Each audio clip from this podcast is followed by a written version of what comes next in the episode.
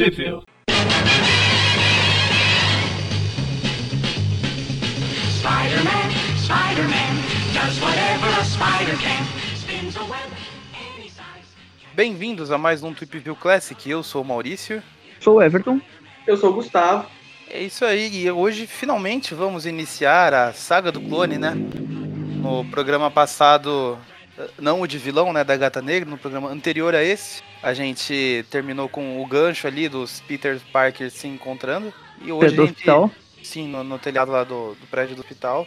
E hoje a gente finalmente vai adentrar esse período que a gente estima aí que seja o que uns dois anos de Tweep View Classic, mais ou menos pelos os cálculos do Eric. Enfim, Dois quem anos não de gosta, saga originalmente, né? Então acho que no Classic não foi um ano, não foi um ano e meio por aí. É, pra quem não gosta, estamos entrando num é, longo e tenebroso inverno. Pra quem gosta, só diversão e alegria. e hoje a gente É, começa então e tem comentando. gente que nunca acompanhou, né? Inclusive aqui o, Sim, sim, o Gustavo fala que ele, curiosa. não, que ele não. Ele pulou a saga do clone, né? Então a gente vai ver pela primeira vez junto aí. Sim, teremos aí as primeiras impressões do Gustavo. Eu admito que eu nunca li ela completa, eu li partes dela. Ah, então, assim, tenho uma opinião meio formada e o Everton já leu inteira. Não sei se leu mais de uma vez, mas acho que tá completa aí, né, o Everton? Eu, Passou eu tinha lido inteira, com exceção de uma história específica, que é uma capa do Aranha Escarlate lá que fala teia da internet. Então eu até comentei pra, Ah, pra ti que eu, me faltava só ela, né? Então esse ano eu fechei ela ali, era a única historinha que faltava. Tenho completo. É, eu tô pra fechar ela também aqui no- nos formatinhos. Eu, essa semana eu comprei a Marvel 98, é, as duas, né? 4 e 5, que são duas histórias lá com o Ben Riley, se eu não me engano, que é Sim. dessa época. E com elas aí, então eu fecho de vez o- a coleção aqui do. Pelo menos versão brasileira da, da saga do clone. Mas enfim, Sim. hoje a gente estreia aqui então nessa nova fase do Homem-Aranha com o primeiro arco, Poder e Responsabilidade, comentando as revistas Web of Spider-Man 117, Amazing Spider-Man 394, Spider-Man 51 e Spectacular Spider-Man 217. Todas publicadas ali em, em agosto de 1994, o excelente ano de 1994. Todas também com a data de capa de outubro de 94, né? Lembrando que tem essa leve diferença entre data de publicação e data de, de capa. Eu só queria E- comentar que não confundir com esse arco, Poder e Responsabilidade, com Poder e Responsabilidade, que é o primeiro arco lá do, Homem, do Marvel Millennium Homem-Aranha. Exatamente. Universo Ultimate publicou esse arco com esse nome em alguns cadernados também, então tem que se ligar nisso. E tem aquele encadernado também que é chama Poder e Responsabilidade, que eu acho que é uma história especial que o- eu sempre falo que o Peter daquela arte ele parece o- um dos irmãos Gallagher lá do Oasis. Ah, se aquela é com grandes é. poderes. Com grandes ah, é com poderes. grandes poderes? Ah, é verdade. Aquela que é o Oasis, Bem o Peter. Oasis na capa. é. É. e Everton, onde que tudo isso aí saiu no Brasil? Então, eh, esse arco principal, eh, Poder e Responsabilidade, que dá início à saga do clone, formado pelas quatro revistas aí citadas pelo Maurício, ele saiu todo o arco completinho ali na Homem-Aranha 165 de abril, que é a que dá start da saga do clone, né? Que tem a capa clássica lá do Peter e do Aranha cara a cara, né? eh, prontos para se socarem. E, e todas essas quatro edições, elas têm uma mini historinha no final, que é do Demates ali, que ela se interliga as quatro também e formam uma história só, que é chamada de Origem do Clone, que é um flashback do passado que reconta mais ou menos ali eh, como que o Ben Riley sobreviveu àquele confronto lá dos anos 70 da saga do clone original, né? E essa, essa mini historinha ela saiu na Teia do Aranha 89 da, da Abril. Então foi meio que paralelo aí as, as duas edições da Abril, né? Que saíram ali no ano de 1997, em março e abril, respectivamente, sendo Homem-Aranha 165 em março e a Teia do Aranha 89 em, em, mar, é, em março também, isso aí, as duas em março de 97. Que a, a Teia e a Homem-Aranha se alternavam, né? as duas são de março. É isso aí. E o, o Everton tinha comentado antes da gente começar a gravação aqui, você acha que vale a pena então a gente ler toda a história principal antes e depois voltar às edições e ler a, a mini historinha ou a gente vai fazendo Eu acho que até, lendo. se a gente for pela cronologia, o ideal seria comentar a mini historinha antes. Mas como na ordem das revistas original ela vem depois, sempre depois do arco principal, acho que vale a pena a gente comentar primeiro todo o arco principal e depois a gente comenta as historinha flashback lá pra. Até porque quem começou a ler, leu primeiro o arco completo, né? O arco do, do poder e responsabilidade, e depois foi entender que era aquele clone lá do passado, e aí sim entra na flashback. Beleza, então fazemos assim. Então a gente começa com, com a primeira parte, né? Que é da Web of Spider-Man 117. Já começa com aquele meme lá dos dois Homem-Aranha montando um pra pro outro. Ah, lembrando que o roteiro aqui da Web na época era o Terry Cavanagh, né? Com os desenhos do Steven Butler, um dos desenhistas aí, saga do clone desse início que marcou bastante. De Amberlin na arte final. A história no, no Brasil ficou como Sobe o Pano. Nome normal. Então, ali no telhado do Hospital Forest Hills, Peter encontra com.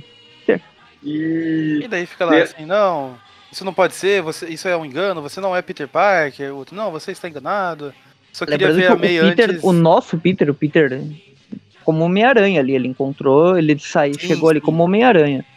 O detalhe, foi- né, que o, o Ben Haley ele pegou o Peter no pior momento possível. Ele já tinha acabado de passar pela farsa dos pais dele, então ele tá meio que sem paciência, né, pra imitadores. Tá bem pavio curto. O cara, não, eu só queria ver a May cair fora, não sei o quê. E daí ele, não, você não é Peter Parker, você é um impostor. Ele começa a sair na porrada. É, Sim, o, ele o quebra Homem-Aranha uma- não espera nem o cara se explicar, ele já tá levantando o punho aqui, já tá pronto pra essa porrada nele.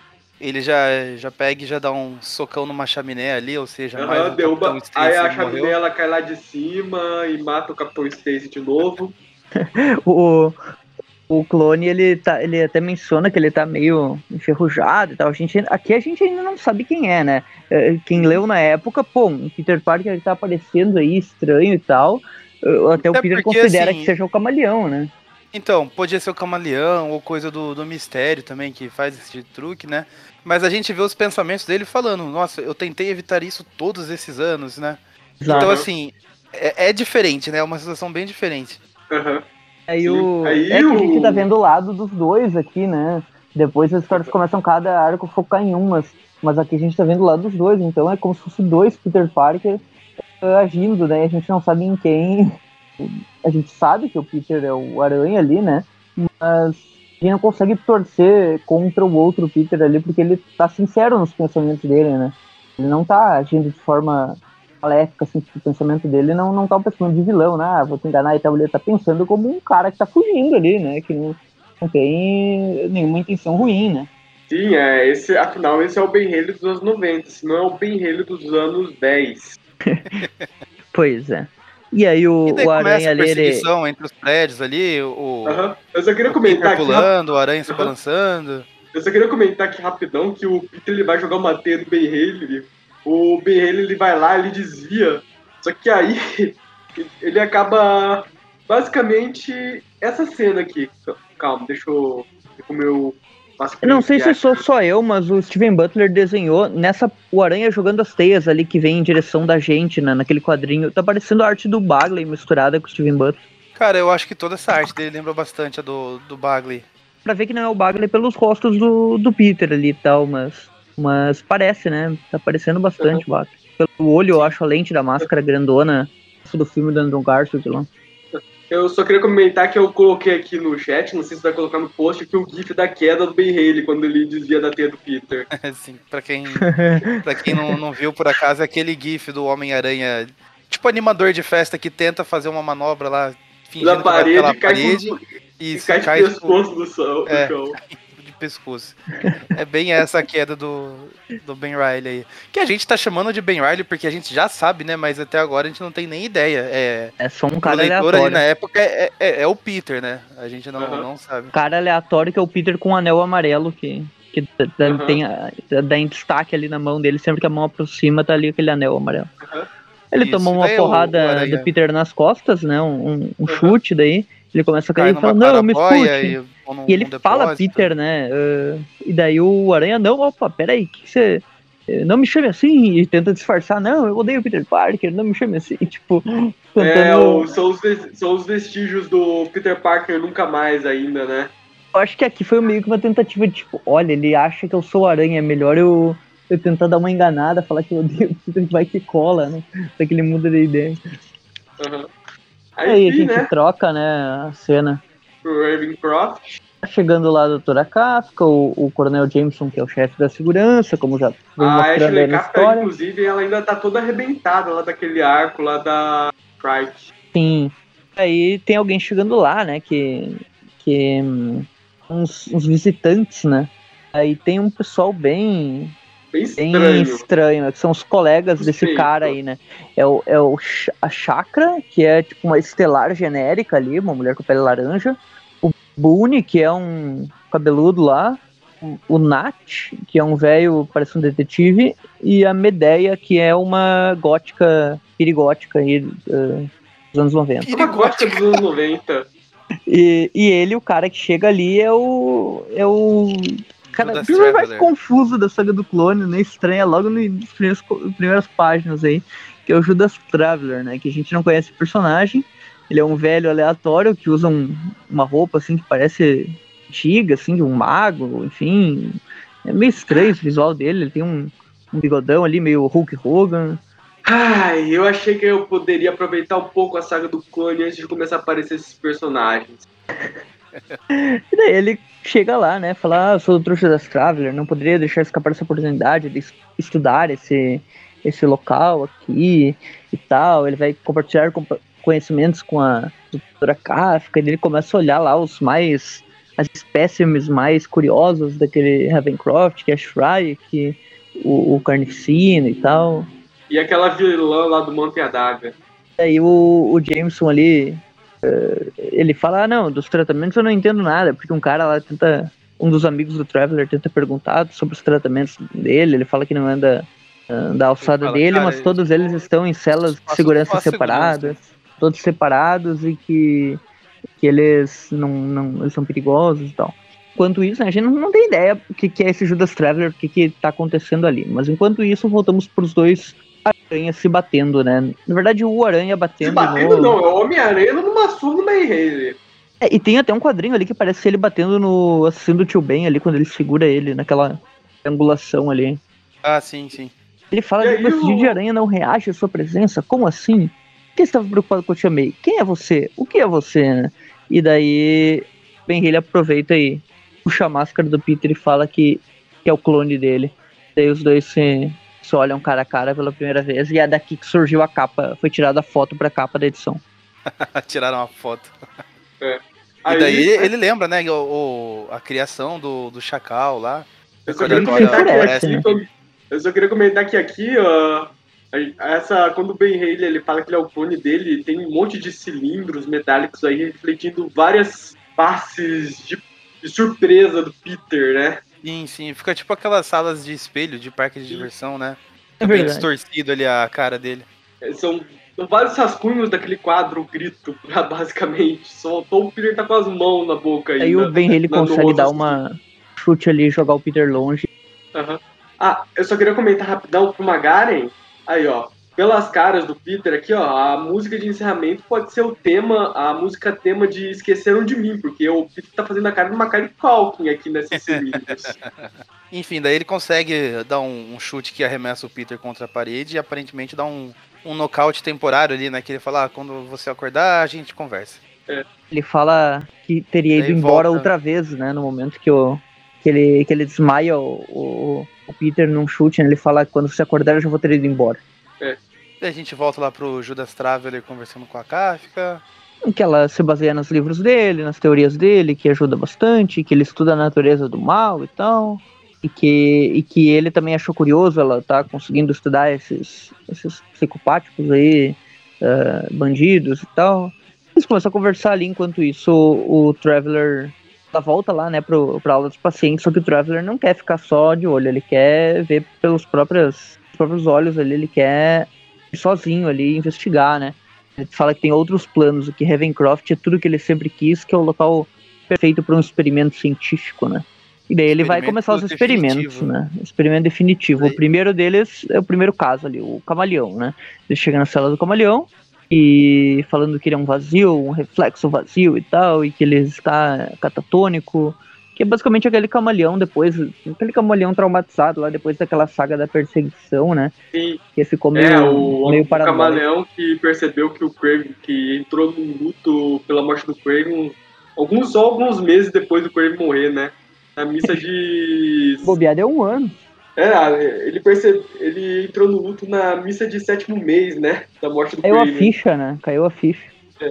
Igual eu eu, gostei agora muito tô do jeito pensando. que desenharam assim, a, a máscara do, cara, do camaleão aí, porque... Caiu a ficha que o Brasil lembra caiu da muito- Copa, né? O, o que tá falando? Não, eu, eu gostei muito do jeito que desenharam a máscara do camaleão aí, que lembra Ah, sim, muito legal. coisas de filme de terror, né? Lembra um pouco a máscara do... Pânico. Esqueci... Não, não, não do Pânico, eu ia lembrar daqui, o... Do Halloween lá, eu esqueci o nome dele agora. Mike Michael Myers. É, É, Tô só lembrar lá do, do dele. ator. Pra lembrar do Mike Myers, é só lembrar do ator que faz o Austin Powers. por quê? É, O nome dele é o mesmo, Ah, é? Eu não sabia. Mike Myers. Eu não, não assisti Austin Power. Assista.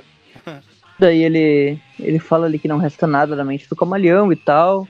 E uns serecos do Homem-Aranha. E daí ele fala que agora vai pra um desafio maior, né? Ele troca de cela. E a gente vê que ele troca de cela meio que ficando como se fosse atravessando a parede, né? Eu É. acho que foi mais o jeito que fizeram a transição do quadrinho. Acho que não é literalmente atravessando a parede. Ou, às vezes o roteirista na época pensou que esse poderia ser um dos poderes desse cara, mas como a gente vai descobrir mais pra frente, não tinha como esse cara atravessar uma parede. Eu interpretei verdade, mais ele- como uma narrativa visual mesmo. Tipo, ele É. indo de uma cela pra outra, só aproveitando esse mesmo movimento aí do, do É, desenho. Ele tá Aham. entrando numa cela completamente trancafiada. Então, de algum jeito, ele tá entrando. Ele, ele parece um poder meio bizarro. que ele- a gente não sabe, né? Na verdade, até hoje não tem como saber muito bem qual o poder que esse cara tem. Porque ele segura a Shrike e faz o que quiser com ela. Tipo, ele não. Ela não, não tem a mínima chance. Ele só segura ela, fala que ela foi super. que. Ah, que ela é uma mulher dominada pela dor e tal, superada apenas pelo ódio que sente do Homem-Aranha, e dele derruba ela ali. Mas a Shrike, ela teve uma redenção, né? Então. É. Kavanagh tá meio viagem. Tanto que ele- ela tá usando, inclusive, aquele uniforme dela lá de, do sanatório, que é o Uhum. mesmo que ela usou lá naquela, Uhum. naquela última saga, que ela teve uma certa redenção, né? Tudo bem, ela ainda é maluca, mas ela não. Ela não odeia É. tanto assim Homem-Aranha, né? Eu só queria comentar rapidão, que vocês comentaram que não sabem direito os poderes do Judas Tra- Traveler. Hoje em dia foi estabelecido que o Judas Traveler, ele, assim como quase metade da população mutante, ele é um telepata. Pois é, mas É ali isso. ele tá atravessando a parede de novo, ó, quando ele sai da cela da Shrike. Sim, sim. Realmente, esse, esse personagem ele ficou muito mal explicado. Ele é uma das muitas coisas da saga do clone que o pessoal reclama. E aí ele chega lá, né? E daí ele chega na cela do Carnificina, basicamente. E daí o Carnificina começa a zoar com a cara dele, fala que vai matar ele e tal. Só que ele em um, em tipo uma um gesto ali, ele começa a arrancar o simbionte do corpo do, do Cletus Cassidy, né? Ah, enquanto isso, temos os capangas aí do Judas Trevor, né? O Tem carinha poderes estranhos, né? uma faca. Aham. É, o carinha socando uma, sacando uma faca. Aquela Chakra mulher dela- lá liberando a, a forma astral dela. Tem um poder lá que ela sai em forma etérea. Virando um cos, fazendo cosplay da Ravena lá dos Jovens Titãs. É, estelar no corpo físico e a Ravena no corpo. Sim. É, enquanto isso, né? Os capangas do Judas Trevor, eles estão tomando conta lá do hospício, né? A gótica lá dá uma porrada no Coronel Jameson pelas costas. Uhum. Ela faz aquele toque, aquele golpe lá dos Romulanos, lá do Star Trek, lá que eles apertam, um eles apertam lá um dedinho ali no pescoço, a pessoa já cai. Enquanto isso, tem um- o hacker agiota ali que tá invadindo sistemas. Sim. Ah, Enquanto isso, O- a- a- tem também a cena do, da Kafka conversando com o cientista lá, assistente dela, que é o Edward né? ex-ratos. Que Por se enquanto. curou, né? Tá curado. por enquanto. E daí o Trevor chega lá, né? Passando pela.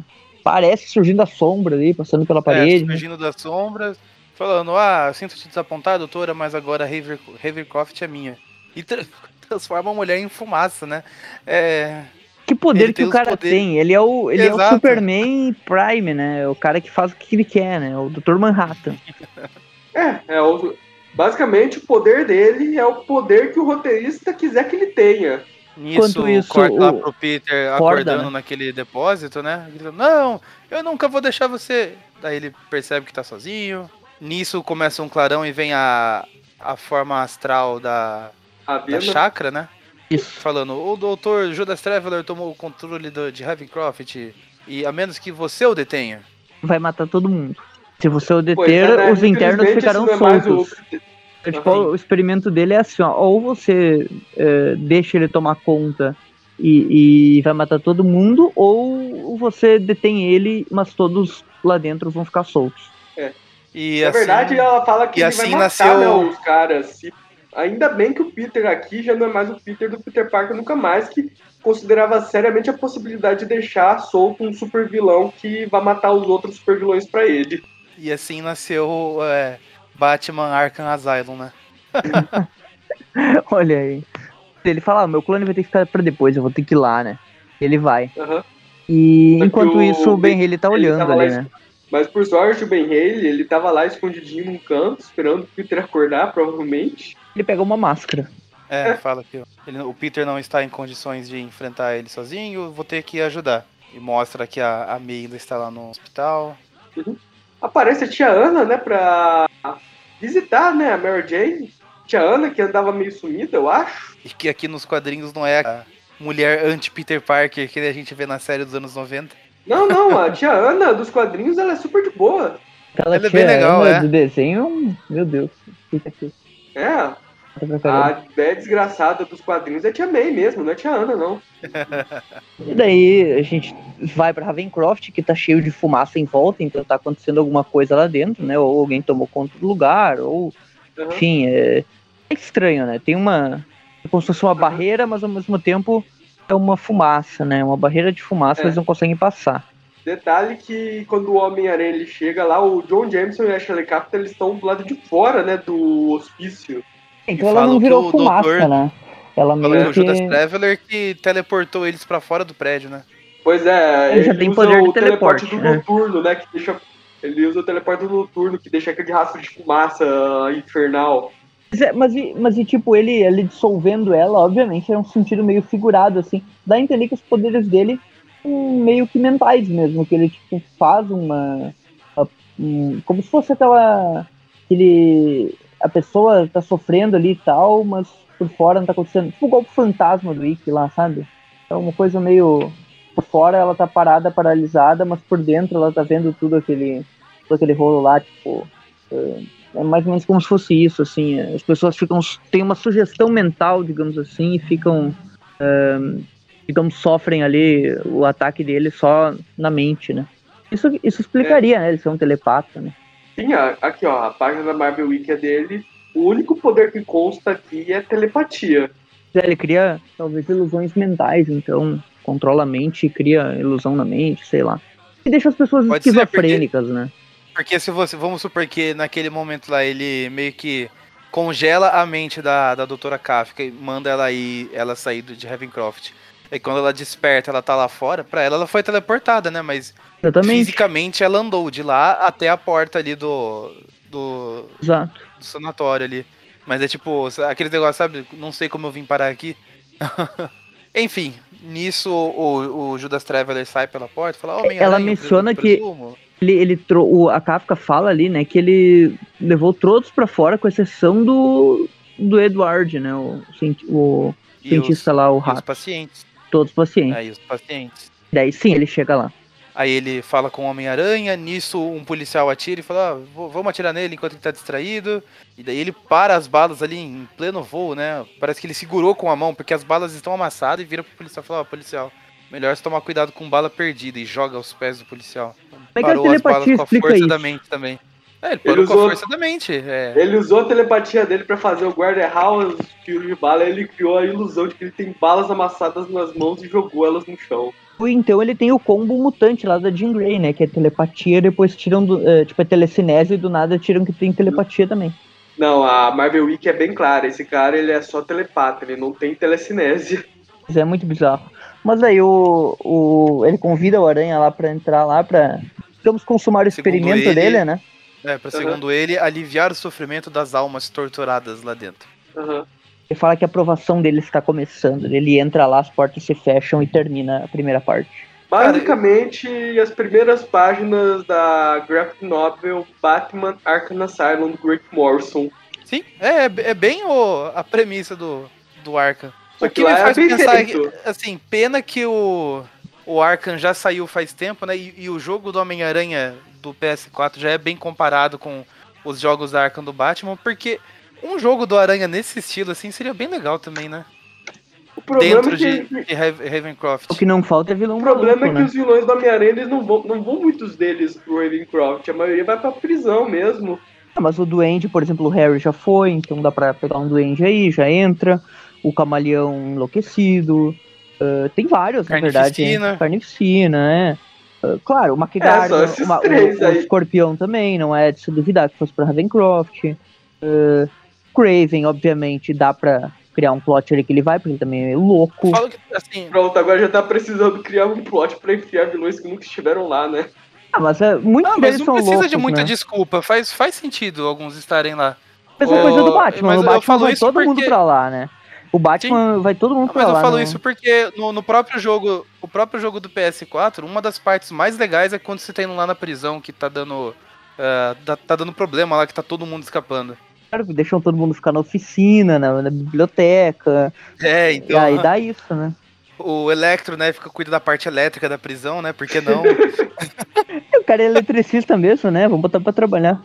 Mas enfim, então acabamos a essa edição, né? A, a história principal, a gente vai agora pra Amazing. Pra Amazing Amazing Spider-Man. 394, a gente vai pular a historinha aí final por enquanto e depois a gente volta pra, pra ler a historinha num, numa tacada só também. A gente vai então agora pra essa história que ela é do Demates agora, com o desenho do, Mac, do Mark Bagley, agora sim. O Larry Molstead na arte final. A história se chama Colapso. Ela começa com o clone do Peter no topo de um prédio, pensando, né? Ele é apenas uma cópia, um clone, e que as lembranças pertencem ao Peter, que ao mesmo tempo que ele tem vontade de pular pela cidade e tal. Voltou apenas para ver a May, a May, né? Que, que tá ali no hospital quase morrendo.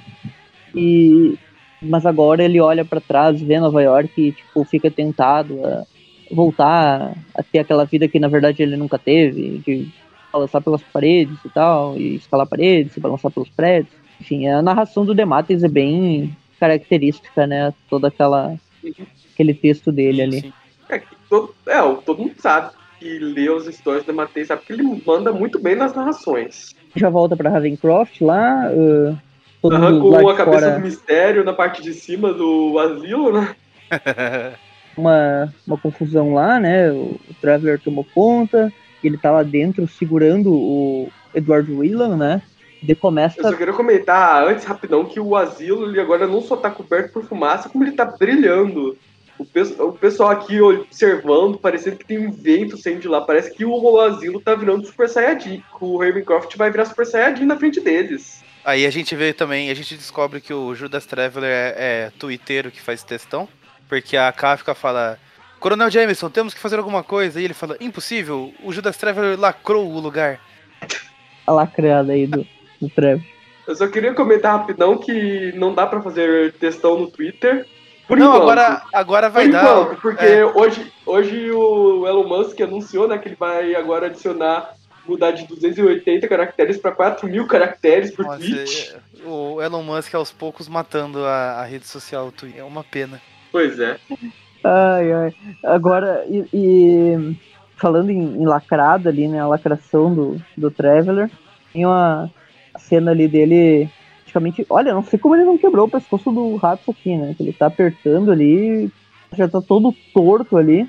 E, e aí ele começa a falar, né? E meio que ele fala que ele tem o poder de ver o mal criar e crescer através do medo e tal. Na verdade, eu acredito que se for pelo lado da telepatia, ele simplesmente quebrou a mente do cara pra fazer voltar aquela parte que ele tinha tratado sim. da maldade, liberar pra fora.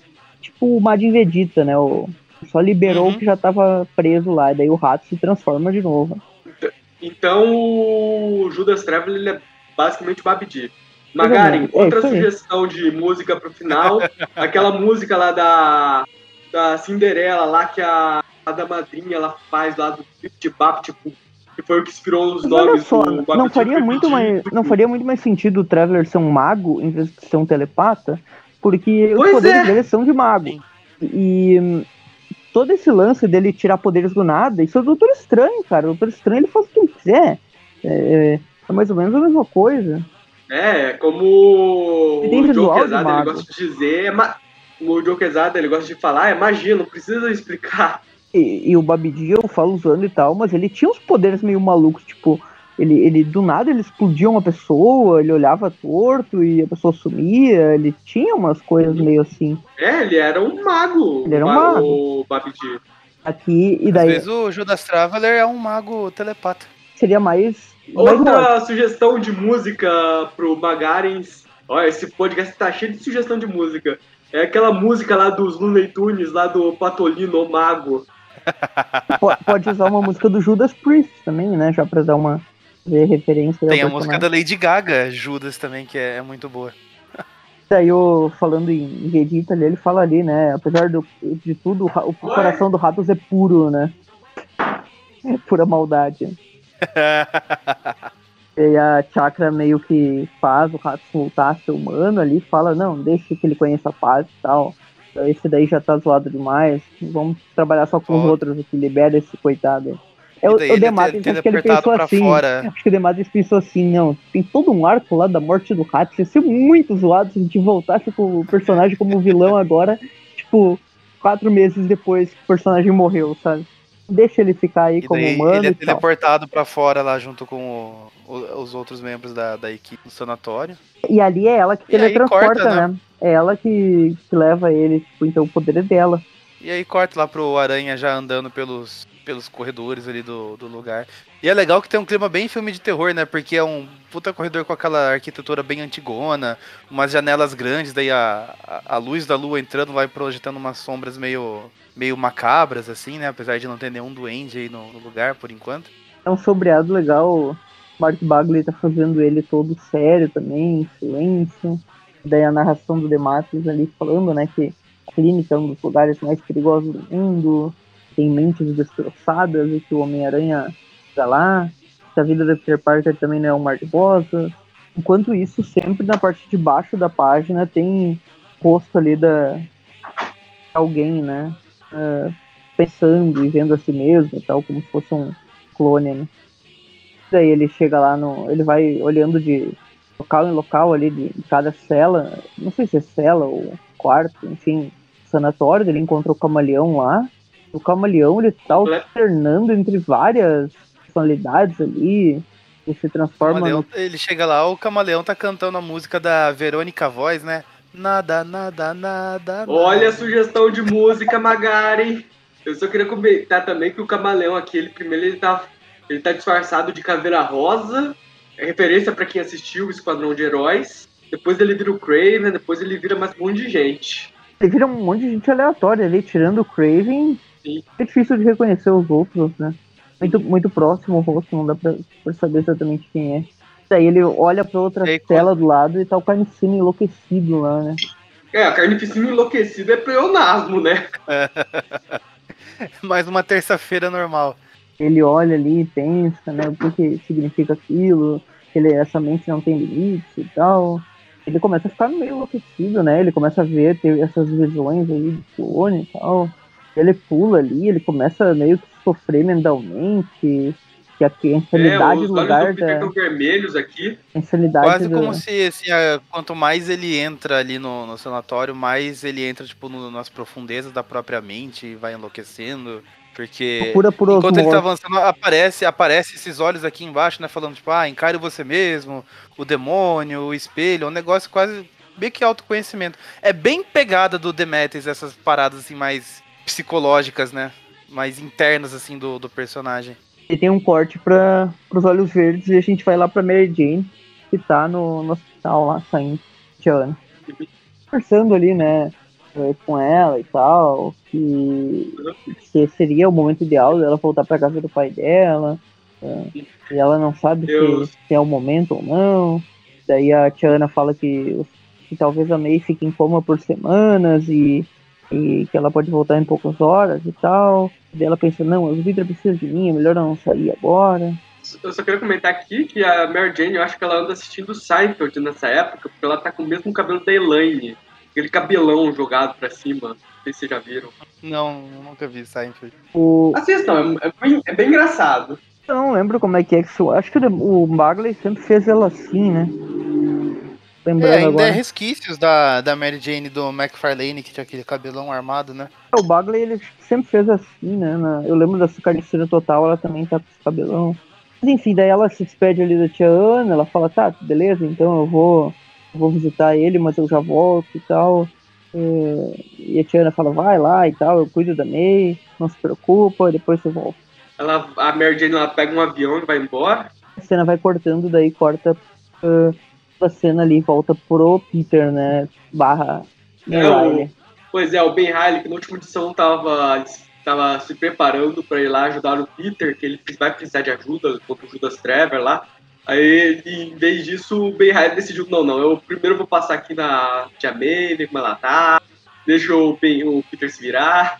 E daí ele Eu fica acho ali, que né? ocorreu um desencontro dos roteiristas nessa cena. ele até a história começa com ele olhando ali pra, pra cidade como se ele fosse seguir pra lá, mas depois ele vira as costas pra cidade. Voltando lá na primeira página, ele vira as costas pra cidade e entra no hospital. Então, tipo, é como se aquela narração inicial fosse ele pensando, não, eu vou lá ajudar ele, eu vou lá ajudar ele. É melhor não.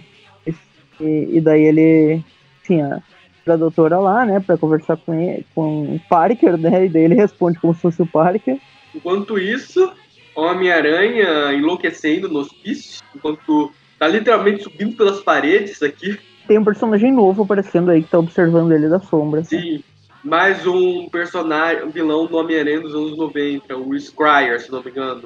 É o Scryer, só que aqui não tem nome, não tem nada, dá a entender como se fosse um dos um dos capangas ali do Traveler, ou um capanga que a gente não viu ainda, ou um personagem completamente novo. Não dá pra saber nada, né? Só uma sombra. Ou, ou de repente até um delírio do Peter, né? Porque ele tá meio maluco andando pelos corredores. E essa figura ele surge também, ainda bem nessa pegada aí de, de coisa de terror, né? Ele surge nas sombras, aí ele tem essa, essa cara branca e fica coberto aí por um tipo uma capa preta, né? E daí o Peter fica lá, ah, eu estou ouvindo vozes, começa a gritar pro nada, eu sei que você tá aí, me deixa em paz, para de rir de mim. Parece aí quem é você, né? Daí ele olha pra frente e vê o Traveler, né? A luz ali surge o Traveler com aquele braço. Parece que ele tem uma super força aqui, dá a entender, né? Porque ele imobiliza tão facilmente. Não, não, eu não sei se é ele enfraquece mentalmente, daí ele consegue fazer isso. Mas ele segura ali, ele, ele é grandão, né, cara? Se for ver a altura dele, esse cara tem mais de dois metros. Eu comparar ali ele com a altura do Peter. Bem que ele tá com um salto ali e tal também, mas, mas enfim. O- aí o Peter ele tenta revidar contra ele, ele começa a socar, bater, tudo, mas não adianta nada. Pois é, aí o cara já ganhou vulnerabilidade também, né? Pois é, como eu falei, o Judas Trevor ele tem o poder que o roteirista quiser que ele tenha. Não dá pra entender, né? É- Essa é a primeira história dele e já, já é, tipo, tudo bem, eu entendo que o, eles quiseram usar esse arco pra deixar mais dúvidas no ar sobre o personagem, mas, mas o problema é que deixaram só dúvidas, né? E a gente sabe que muito disso não vai ser explicado. Pois é, né? Aí o Judas Trevor ele faz o Homem-Aranha virar na batatinha de vez, enlouquecer tudo. Aí enquanto o Peter tá lá no chão, lá, no ataque, o Judas Trevor ele vai embora lá junto com o Scryer. É, o Peter tá enlouquecendo ali e, tipo, o Scryer aparece e chega. Os internos morrerão, como você prometeu, tipo. Então eles têm algum acordo, né? Eles são meio que amigos, né? Daí ele fala ali em Aí breve, talvez, mas não agora. Scryer, meu velho amigo. Que ele menciona o nome do Scryer pela primeira vez, né? Ele fala que o pequeno experimento ainda não terminou. Quando ele invadiu a mente dele, então aqui sim é um poder de telepata, ele invadiu a mente do Aranha, né? Ele descobriu que existe outro. E é ali que ele percebeu, né? É engraçado porque dá a entender que no momento que ele saiu dali, aquela, aquela porta quebrada, o Peter caído ali, tudo era meio que. tudo meio que some. Entendeu? Tipo, Uhum. dá a entender que realmente é coisa da cabeça do Peter o que estava acontecendo ali, toda aquela luta com o- Trevor era coisa da cabeça dele, e na verdade o Trevor estava invadindo a mente dele, né? Uhum. Coisa bem Aí- doideira mesmo. Aham. Enquanto isso, voltamos pro Ben Haley lá, que tá. tá num- ele tá num banco lá esperando, observando a Tia May. Obviamente, ele esqueceu completamente de ajudar o Peter. E pra isso a Chakra aparece pra lembrar: não, ó, você tinha que ajudar o Peter no asilo. Você esqueceu, cara? Ela fala assim: seu duplo morrerá nas mãos do meu mestre dentro de uma hora. Se você deixar ele morrer, Aham. você vai ter a vida que sempre sonhou durante todos esses anos, né? Então ela sabe que ele é o clone, essa, essa chakra aí, o Trevor sabe que ele é o clone, sabe que ele ficou um tempão afastado, longe do, do- da vida dele, e que agora ele tem a oportunidade de retomar o lugar do Aranha se deixar ele morrer, né? E- Lembrando, esse é o Ben Haley dos anos 90 que ajudaria o Peter e não está pensando em roubar a vida dele. Isso não é o Ben Haley que a gente conhece desde a conspiração dos clones. No- se alguém aparecesse e oferecesse essa oportunidade para ele, ele não ele aceitaria sem pensar duas vezes. Ele fica ali pensando o que, que ele faz, se ele vai lá ajudar ou não e tal. A cena finaliza aí com o Aranha completamente enlouquecido e ele já tá com um, dispositivo ali É. prendendo os braços dele, né? Sim. O Judas Traveler provavelmente colocou um comando psíquico nele. Não, não, troca essa vitrine aí, depois entra na cela, depois se algema dentro dela. Aí foi isso que o Peter fez hipnotizado. Pois é, né? É muito estranho. Tudo acontece de forma bem confusa. Lembrando que isso somos nós tentando explicar, usando a explicação que deram mais tarde, o que, que o Judas Traveler fez com já que realmente na Marvel Week o único poder que consta lá pra ele é telepatia e mais nada. É, O que dá é, realmente parece que todo aquele super poderoso Trevor, aquele monte de coisa é da cabeça dele, porque aquela porta que ele quebrou lá não tá quebrada, né? Então, eu que ele Aham. estrala os dedos ali, tudo volta ao normal, como se fosse só dentro da mente do Peter e tal. É tudo meio estranho. É que a gente não sabe, Ah. né? Vendo só as figuras aqui, o que, que tá acontecendo e o que não tá, né? Porque não tá muito claro. Não existe um indicativo de o quando, quando que a coisa é telepática e quando que é real, né? Eu, só eu acho que a cena, provavelmente, a briga do Peter contra o Judas Traveler nessa edição, foi tipo aquela cena lá da Emma Frost no X-Men Primeira Classe. Que o general tá lá se imaginando, fazendo amor com ela, e ela tá lá sentada num canto fazendo as unhas. Provavelmente o Peter tava assim É lá, tipo isso. achando que tava brigando com o Traveler e tava lá ele sentado num canto lá, vendo as como mentalmente ali. ele é ele é um telepata, né? Na mente dele o Peter não consegue bater nele, ele fica como se fosse invulnerável, né? Vi- Tipo, na visão ele é um cara invulnerável. É interessante pensar assim, né? Mais sentido até. Agora, vamos pra terceira edição dessa série, que é Homem-Aranha 91. Quer dizer, 51. Spider-Man. Sim. A história se E chama. comentando aqui, eu só queria comentar que a capa, ela já diz aqui, finalmente, o clone do Homem-Aranha se balança para a ação.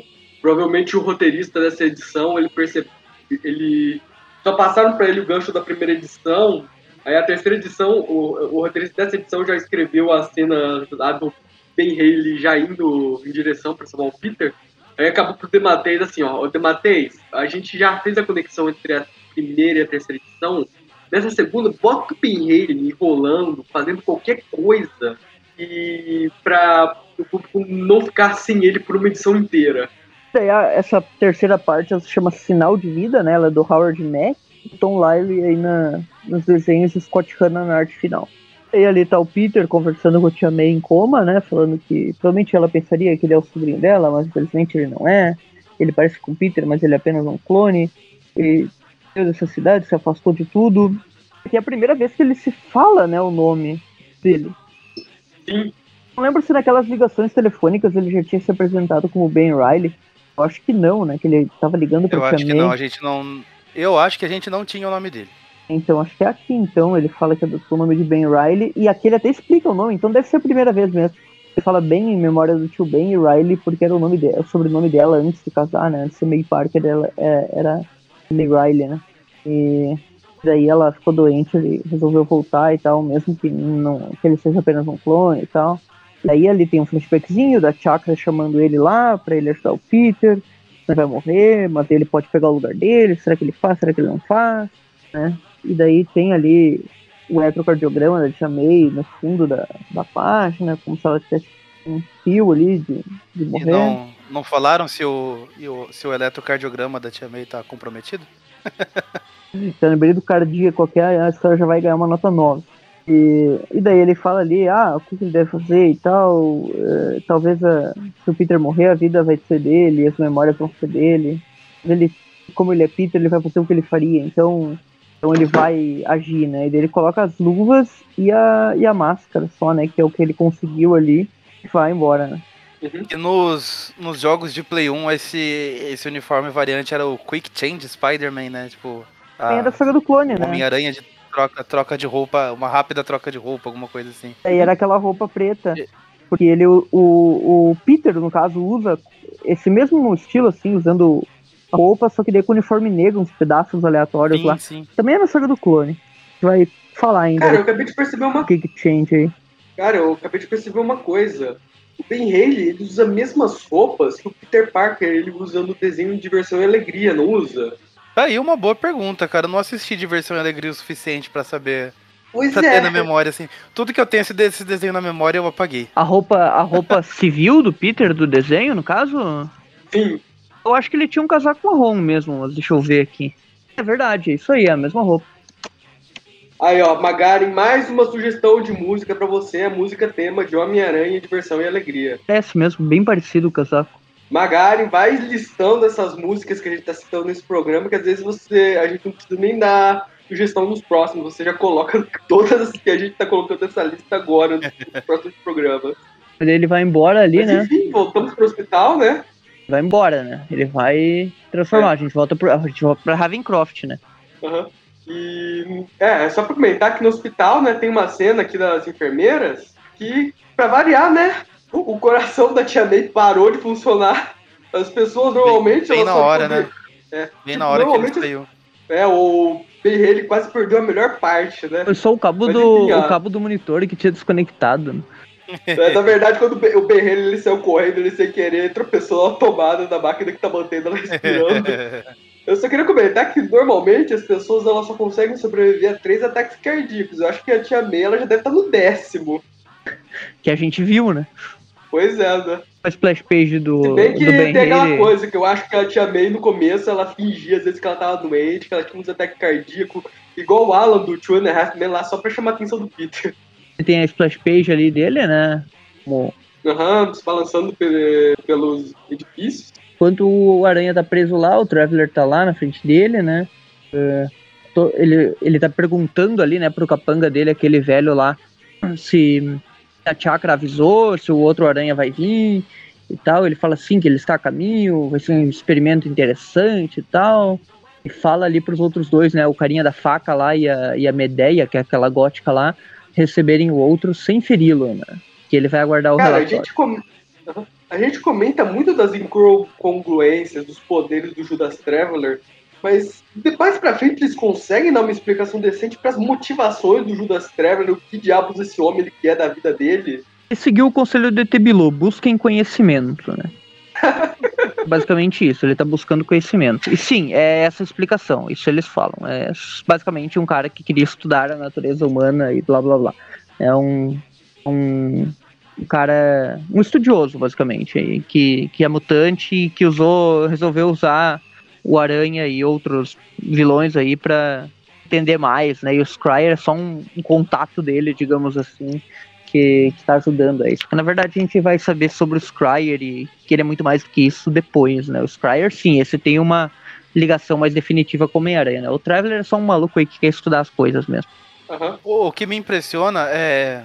Eu tô falando assim porque eu realmente não lembro o desenrolar da saga do clone mais pra frente e o papel do Judas Traveler nisso. Mas o que assim já me deixa é, intrigado é ele saber da existência de dois Homens-Aranha, né? Porque ele fala, né?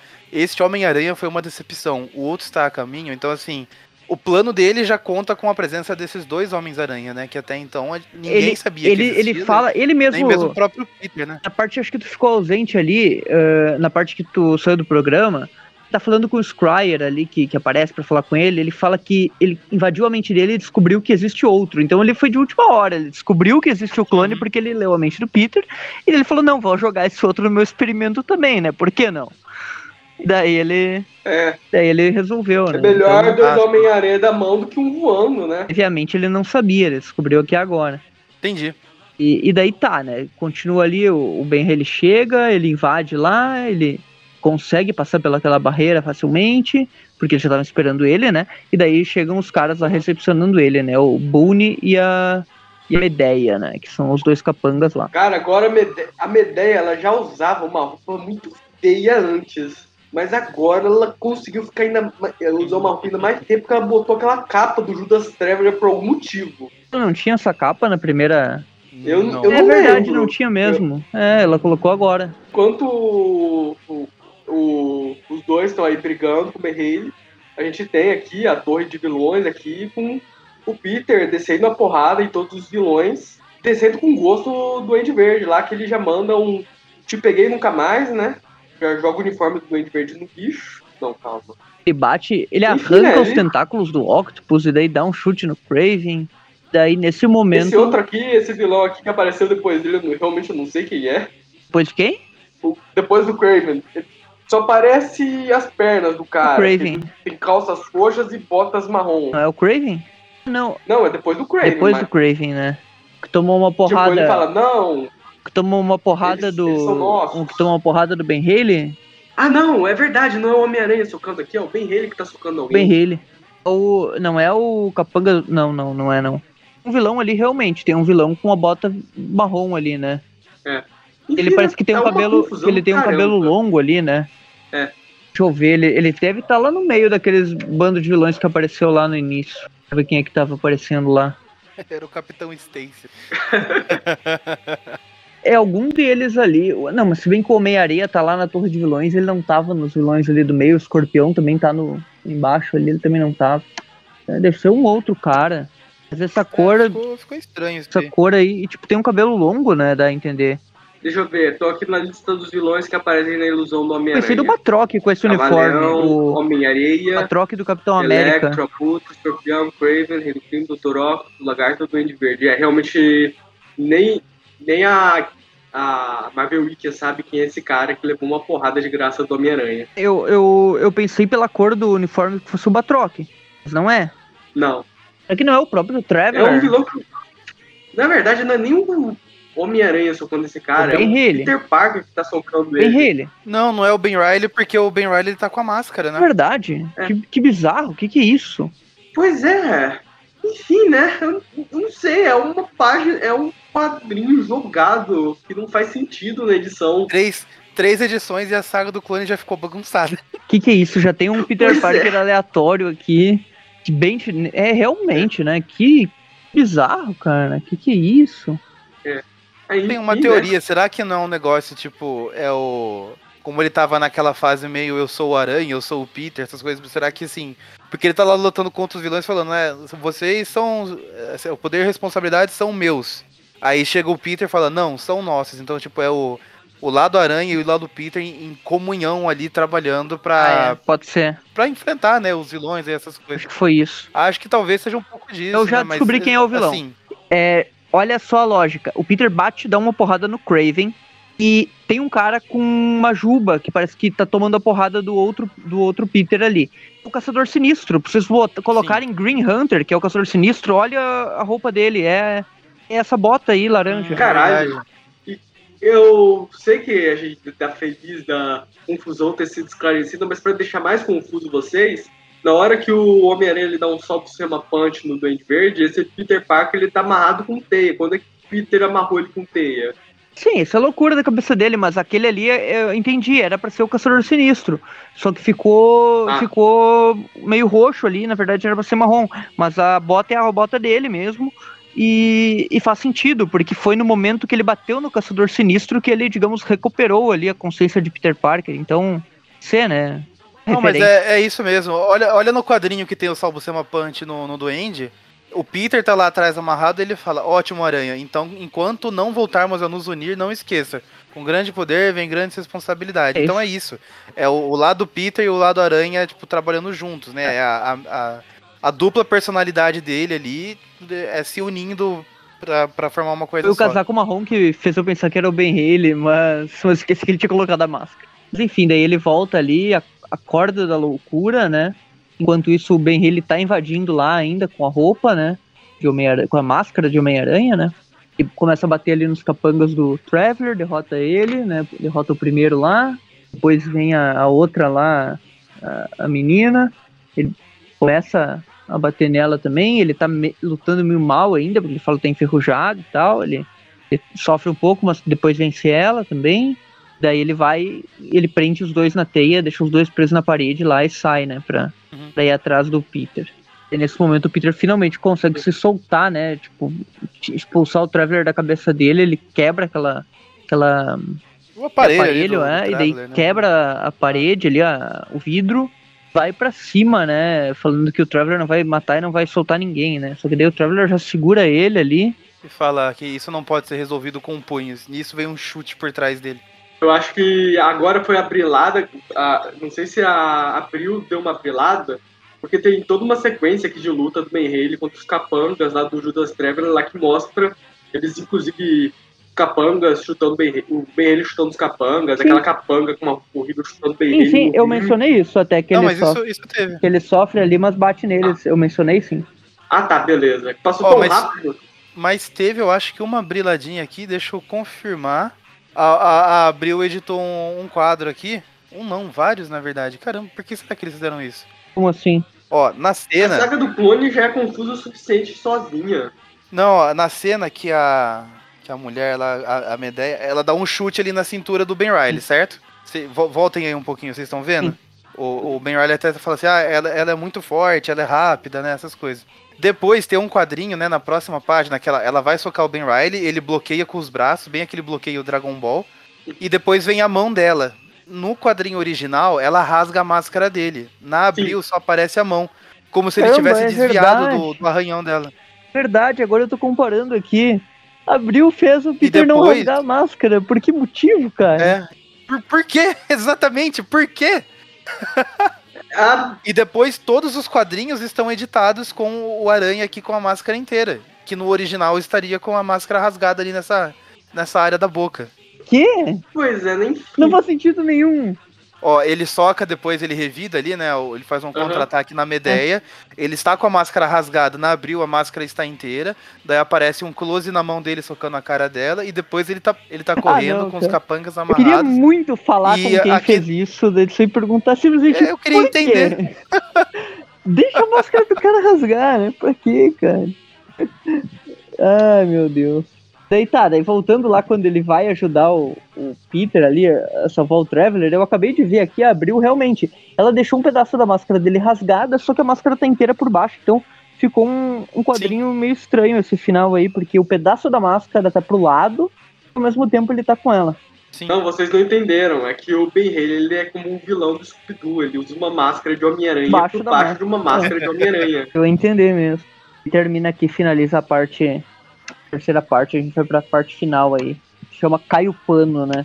Então, Caiu o pano. é, Começamos com sobe o pano. é sobe o E pano. agora é cai cai o o pano. É, E Qual é alguém- o número da edição mesmo? E alguém passa o pano. Ah, agora a gente vai pra Peter Parker Espetacular Spider-Man 217. Ah, beleza. É a- nessa, na verdade, quem passa o ponto são os fãs falando que a saga do clone é boa, porque eu já tô ficando confuso pra caralho, a gente só tá no primeiro arco. Quem é que diz que é boa? Todo mundo fala mal da saga do clone. Que isso, no grupo do Aracnofan tem muita gente que defende a saga do clone. É que na verdade a gente defende mais de quem não leu e fala que é ruim, né? Quem leu pode falar. É porque convencionou-se a falar que foi a pior coisa que aconteceu com o Homem-Aranha em todos Ah, não, não. Mas não. Não. Não, não. O- Longe disso. A saga, a única. Tem, eu só tenho três palavras pra definir quando teve coisa pior que a saga do clone. A saga do corno. Se ele foi apagado também, então faz, né? Ah, eu descobri, abriu Vem Malhas que vem para o bem, né? Abriu, re- reciclou a máscara dele, porque agora, na edição 217, o grande desenhista É verdade, a Sema, máscara tá é o grande desenhista Salvo Sema, ele não leu a edição passada e ele fez a máscara inteira. Então abriu para consertar essa cagada Ah, do sal, É abril. É. ela pegou e fechou a máscara. Abril consertando a cagada dos É, outros. olha aí. Aí, ó, gente falando mal da Abril e a Abril sendo uma mãe, Salvo né? Sema, como gente. sempre, sendo melhor, né? Não leu lá a história do Tom Lyle, estava se fazendo ao mesmo tempo, não combinou com ele que ele ia rasgar a máscara do Aranha, chega aqui o Aranha tá com a máscara inteira, o Ben Reilly. Então abriu aqui, fez uma... Abriu consertou a história, cara, a gente tava falando mal agora e no fim abriu... Editou o Exato, negócio. arrumou a Arrumou, né? Cagada Eu acho alheia, que mais né? importante que o Ben Haley ele está com a máscara inteira nessa edição é o Ben Haley ele está usando uns- uma bota com salto nessa edição. Ah, uma bota de saltinho ali, né? Verdade. Olha só, cara, Cowboyzão. o, o- é muito engraçado porque bem ele do abrir o verso, ele desvia dos golpes melhor, ele já tá um pouco mais aquecido, né? O Ben ele original, ele tá tomando ainda de raspão e tal, enquanto o da abril ele já tá, tá desviando melhor já. Enfim, a edição começa aí, né? Ela é do Tom de Falco agora, né? Com salvo Semana Arte. Então o Tom de Falco agora tá aqui na volta, né? Na, na espetácula. E, pois bem, né? Começamos com o, o Homem-Aranha, Homens-Aranha Team-Up agora, né? Marvel Team-Up, que agora são o Homem-Aranha e Homem-Aranha, fazendo um team-up deles contra o Judas Traveler, enquanto o pessoal do lado de fora do asilo fica imaginando o que diabos vai acontecer. Exatamente. Aí temos uma visão de alguns vilões, né? Enquanto se preparam para a parte da porrada. O Judas Traveler. Pois é, calma. O Judas Traveler estava aqui na frente dos Homem-Aranha. Aí agora ele tá falando com os capangas dele, com o Scryer. Ah, ele sumiu e deixou os caras apagados aqui no, no depósito aí no porão. Tem até um monte de sofá antigo abandonado. Sim, ele entrou na mente deles ali, levou eles a perder a consciência, né? Ele com aquele olhar penetrante ali que, que vai aproximando, ele fala que a sala começa a rodopiar e, e os dois perdem a consciência. Cara, você falou agora em olhar penetrante do Judas Traveler, eu imaginei o Zé Bonitinho como Judas Traveler.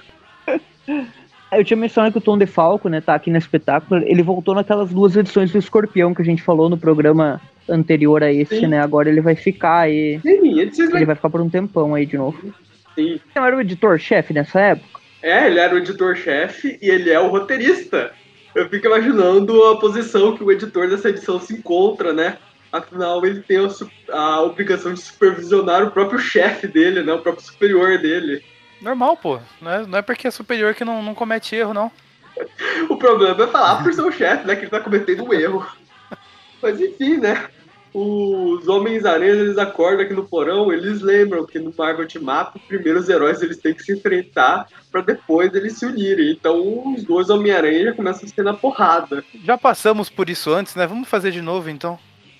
E É bem, lembra bem aquela cena, né, do, do Chacal lá, que é quando os dois acordam naquele estádio lá de Uhum. Nova York e já partem pra briga também. Pois é. Só que infelizmente eles não têm muito tempo pra brigação entre eles, porque já aparece um monte de gente querendo se juntar na porradaria com eles, né? Ever, né? Um monte de detentos aí, com pau e canos na- nas mãos. Aí eles percebem que precisam se unir, né, para sobreviver a esses caras.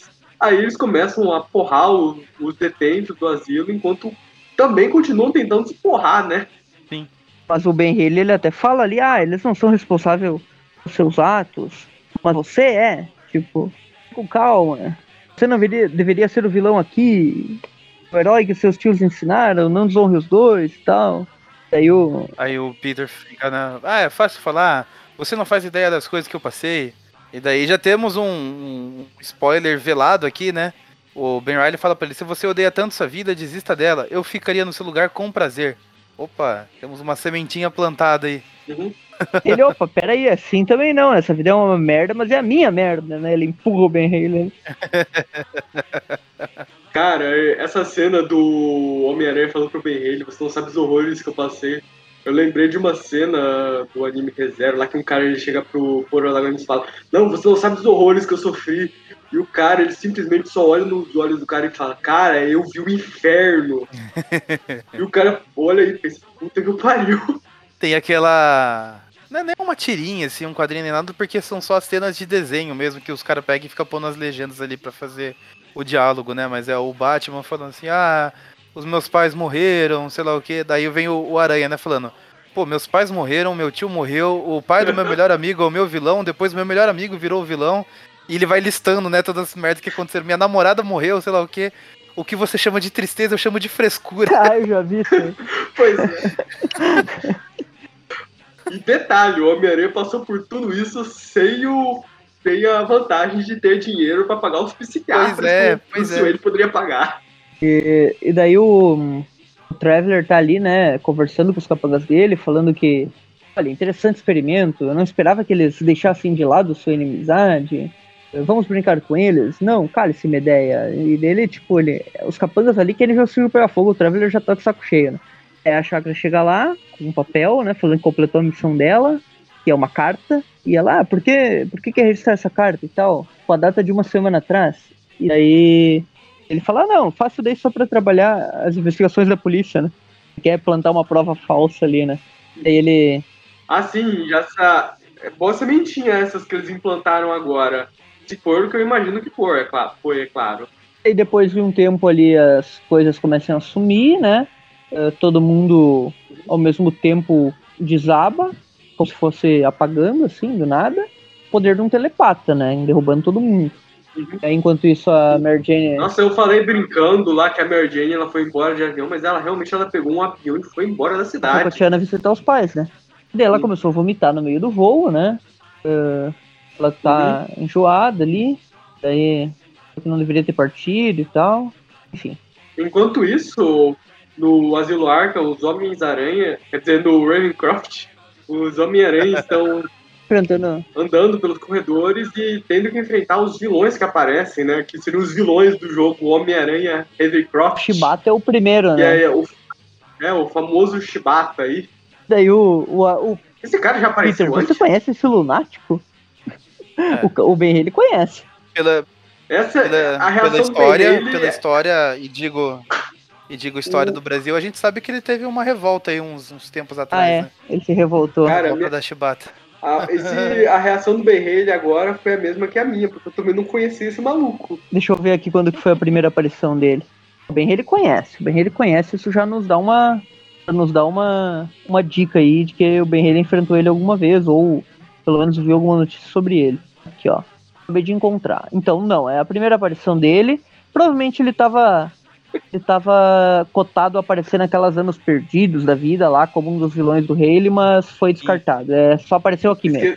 Caralho, é uma bagunça editorial essa saga do clone, mas beleza. Derrotamos o Shibata, né?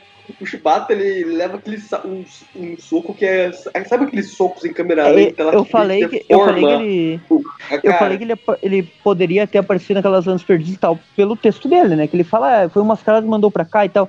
E daí o Peter fala, ah, só pode estar se referindo a você, não sabia que gostava de bancar o herói. E daí ele fala, ah, algumas vezes, como se fosse tipo um flashback que iam mostrado do Ben Haley enfrentando esse cara. Uhum. Aí ele fala, o, o Ben Haley Aí, conhece né? ele, ele fala, ó, o chicote dele descarrega rajada de função e tal. Ele é um vilão do Ben Haley mesmo, esse maluco. Então, realmente, ele, eles Aham. se encontraram, se enfrentaram em algum momento, só a gente não viu ainda, né? Tá aí a ideia pro Monster de Tales, né? Pra fechar esse, Aham. esse negócio aí. Ele fala ali Bem, que é um quando eles derrotam o, o Shibata, chega um outro, né? Uhum. A New, a New Challenger. Sim, o Carnificina chega lá falando, ah, isso aí era só um amador, não é nada Uhum. comparado ao Carnificina. Eu imagino que o Carnificina ele vai dar um trabalho fodido pra esses dois aranhas, afinal, né? O Venom já é mais forte que o Homem-Aranha, o Carnificina é mais forte que o Venom. Mas não, calma, duas páginas e os dois já derrotaram ele com um chute duplo na cara, esquece. É, ele pegou, fez aquelas armas, né, que ele faz com o simbionte, Uhum. lâmina, martelo, tudo. E realmente a gente achou que seria uma coisa um pouquinho, um tanto quanto mais difícil. Mas eles só pegaram aquele tentáculo simbionte, arremessaram o carnificina na parede. Depois vieram os dois dando um chutinho voador ali na cabeça dele e o carnificina é nocauteado. Pois bem. Os caras eles querem passar rápido por isso pra voltar pro grande vilão Judas Traveler. Aí por algum motivo o Ben Haley ele pula pra dentro de um carro que explode. O Ben Haley não conhece o Carnificina, ele não tinha enfrentado nem o Venom. É, ele- é por isso que ele se surpreende ali e tal. E que o Venom e que o Carnificina é mais forte, tanto que o Aranha e o Venom juntos, né? Mas realmente, ele- os dois dão Sim, uma isso. porrada nele ali, um golpe duplo e derrubam ele. Só que, só que não dá pra Sim. saber se ele não tá enfraquecido aqui, né? Porque normal, não sei, né? Não sei, não dá pra saber. Não, não, acho que foi só roteirismo ruim mesmo. É. O editor ele queria falar pro roteirista que o Carnificina não seria tão derrotado, mas ele lembrou que o roteirista também é o patrão dele, então. Dá, dá a entender que eles atacam espelhados, né? A narração Uhum. ali.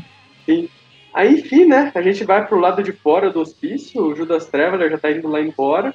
Os dois Homem-Aranha eles pulam na rua. O Ben Haley, ele pula pra dentro de um carro Ele, e o carro a explode. justificativa do Ben Haley é: não, eu tenho contas a acertar com o Boone e Medeia. Tipo, o cara tá pensando no Boone da Medeia, mano.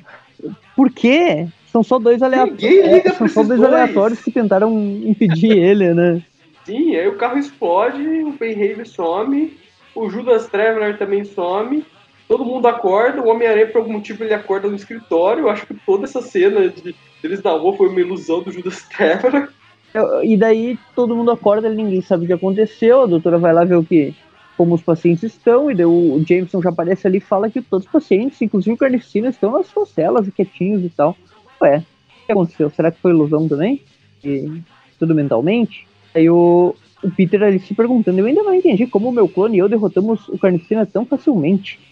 Tipo, os, os internos de volta nas celas.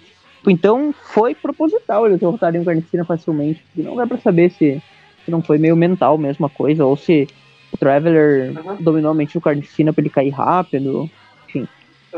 Cara, e pra deixar as coisas ainda mais confusas, o Ratos aqui ele encontra uma carta do Judas Traveler de uma semana atrás, onde o Judas Traveler ele fala que ele não pôde aceitar o convite para visitar o Arkham, sugerindo que esse Judas Traveler é um impostor. Mas aparentemente essa carta é a carta forjada É, que a é gente isso viu aí. mais cedo, então A ideia dele foi essa. eu, realmente eu não, eu não tô entendendo o que, esse cara ele tá fazendo, o que, ele pretende da vida. Ele tá lá no carro, voltando, né? O carro que não explodiu, diga-se de passagem. Fala, suas anotações são interessantes, eh, senhor Net, né? Que é o, o carinha do chapéu ali, né? O verdadeiro Homem-Aranha parece possuir cara. um senso de responsabilidade quase obsessivo. Vale a pena estudar ele, o seu clone, sua duplicata, né? Que é tão intrigante quanto ele. E vai embora. Tudo se resolve aí, né? Com o...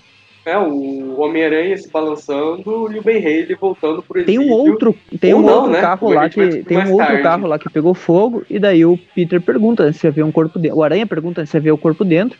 Eles falam que não.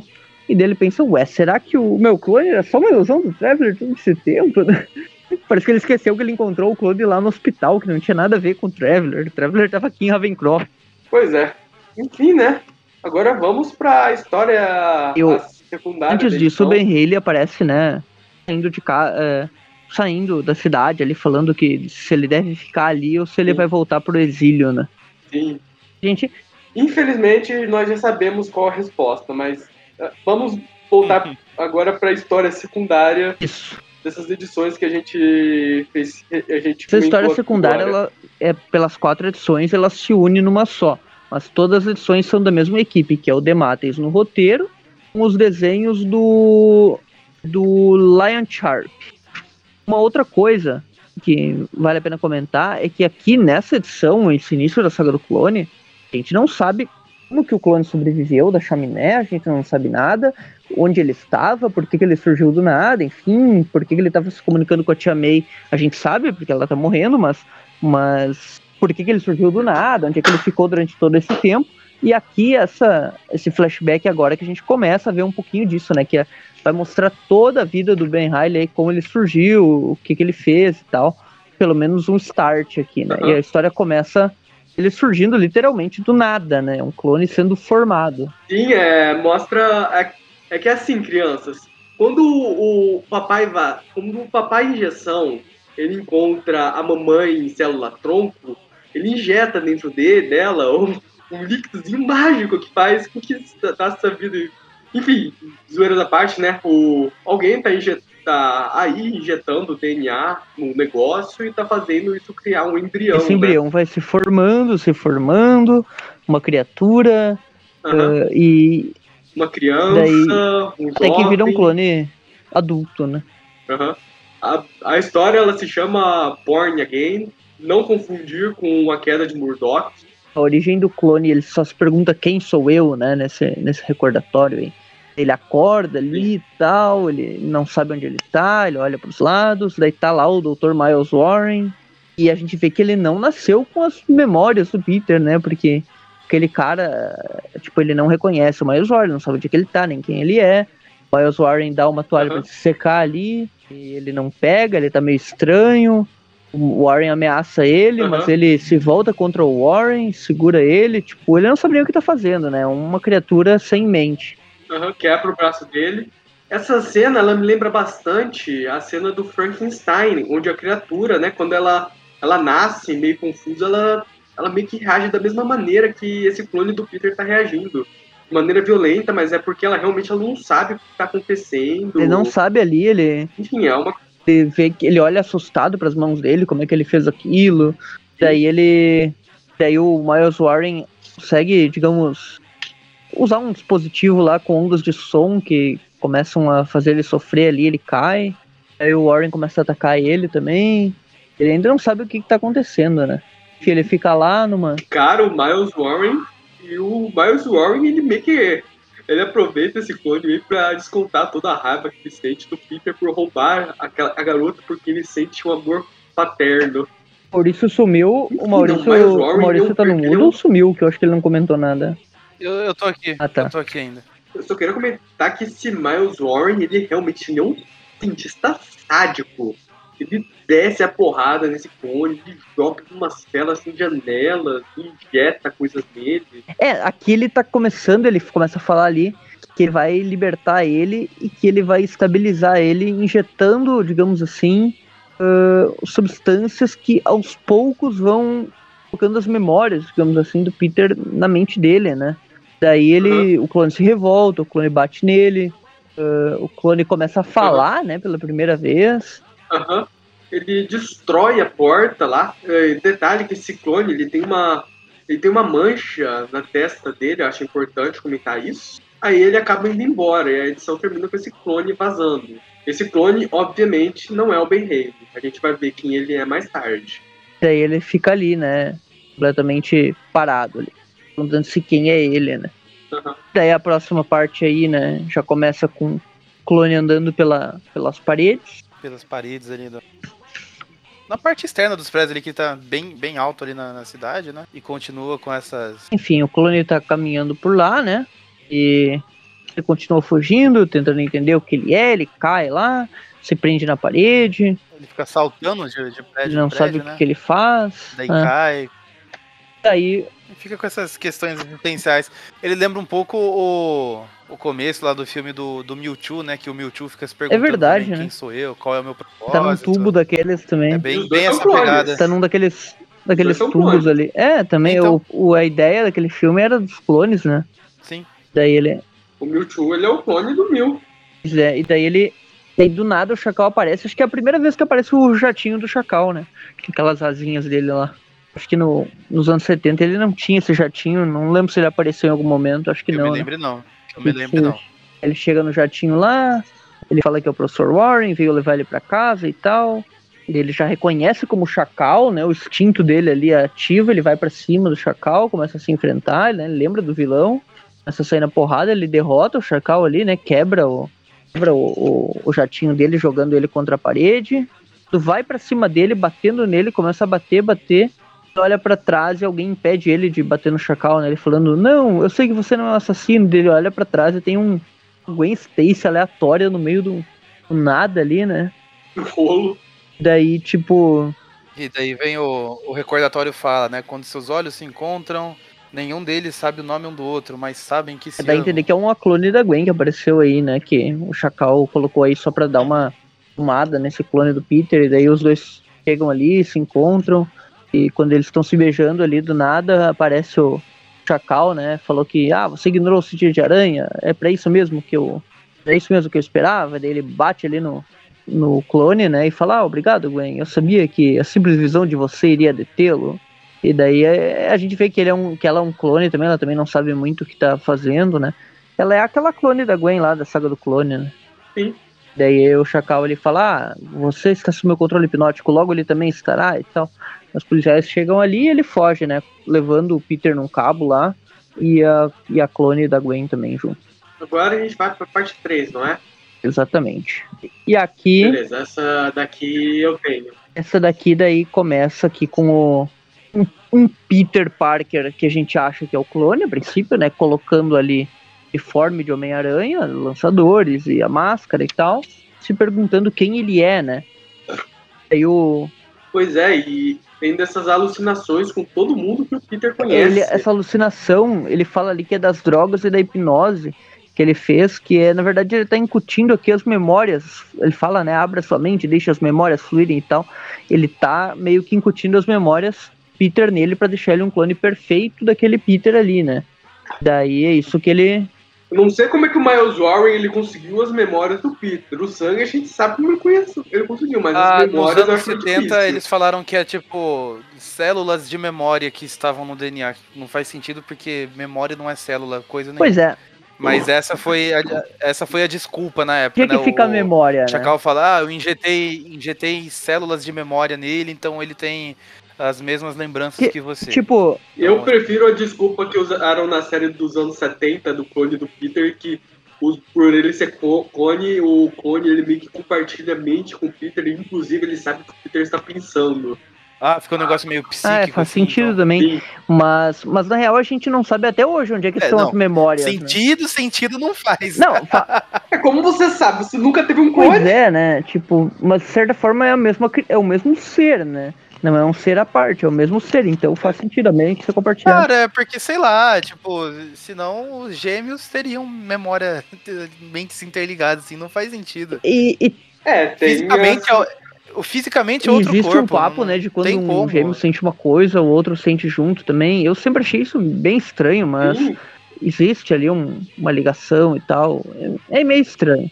Não, mas tem, falam isso de, de mãe e filho também, né? Que, nossa, se, sei lá, o filho se acidenta e morre, tipo, a mãe que se não tá com ele, ela sente, tipo, nossa, aconteceu alguma coisa com ele, vou ligar pra ver se ele tá bem, sabe? Meio estranho. Umas coisas assim, mas, meu, é, Ah, ah, o, mas assim, essa- esse papo das células de memória, tipo, a memória a gente não sabe até hoje onde é que ela fica, né? O que, que é a memória de fato.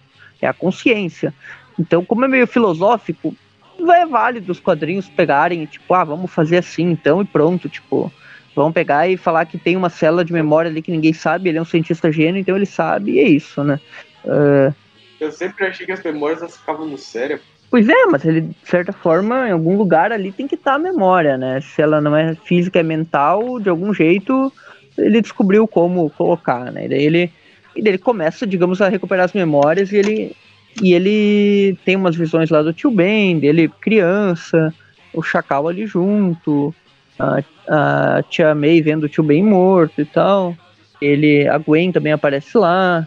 O que que esse, esse Chacal em colocando a Gwen com essa. Em vez de colocar ela com a roupa da morte dela, ele coloca essa Gwen com esse vestido rosa e essa, esse pano na cabeça.